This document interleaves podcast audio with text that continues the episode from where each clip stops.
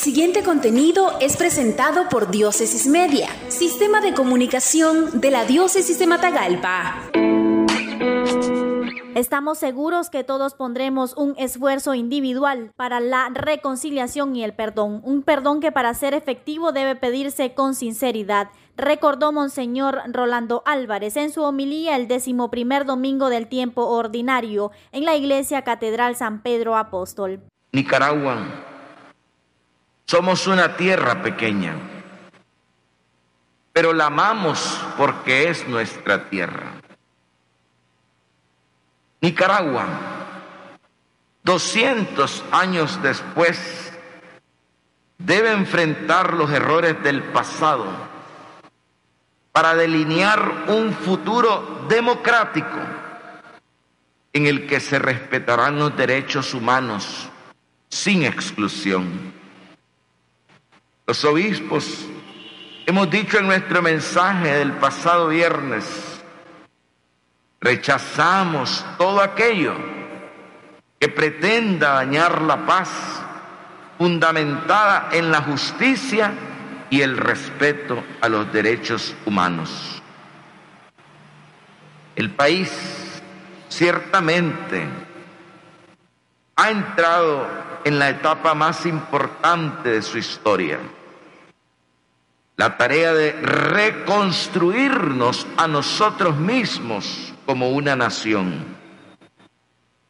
Estamos conscientes que esta tarea, por una parte, es fácil, porque los nicaragüenses no dudamos de ser miembros de una nación, pero por otra, menos fácil, porque el conflicto entre miembros de una familia es siempre amargo y divisorio. De hecho, en nuestro mensaje decimos, queremos iluminar las conciencias y señalar caminos de amor, conversión, reconciliación, unidad y esperanza para construir una Nicaragua sobre fundamentos de paz y de justicia. Estamos seguros, hermanos, que todos pondremos un esfuerzo individual para la reconciliación y el perdón. Un perdón que para ser efectivo debe pedirse con sinceridad. El perdón nos une porque como motor de nuestra historia revela que nuestro sueño, nuestra ilusión de ser nación es posible y permite evitar las ofensas y los espirales de luchas entre hermanos.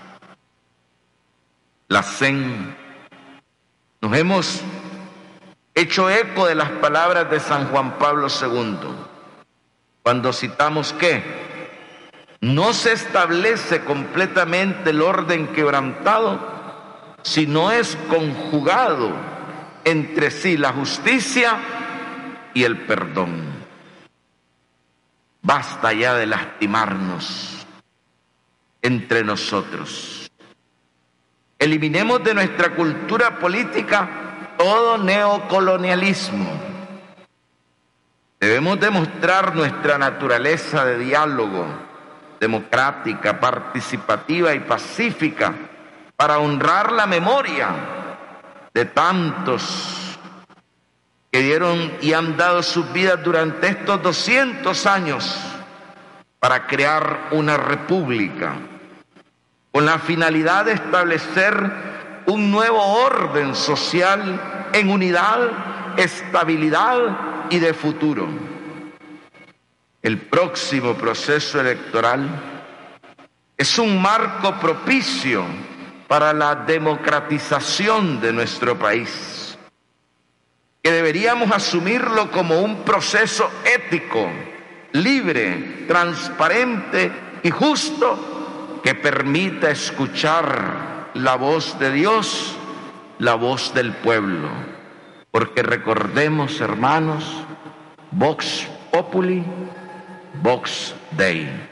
la voz del pueblo, la voz del pueblo es la voz de Dios. Esto fue un contenido de Diócesis Media, sistema de comunicación de la Diócesis de Matagalpa.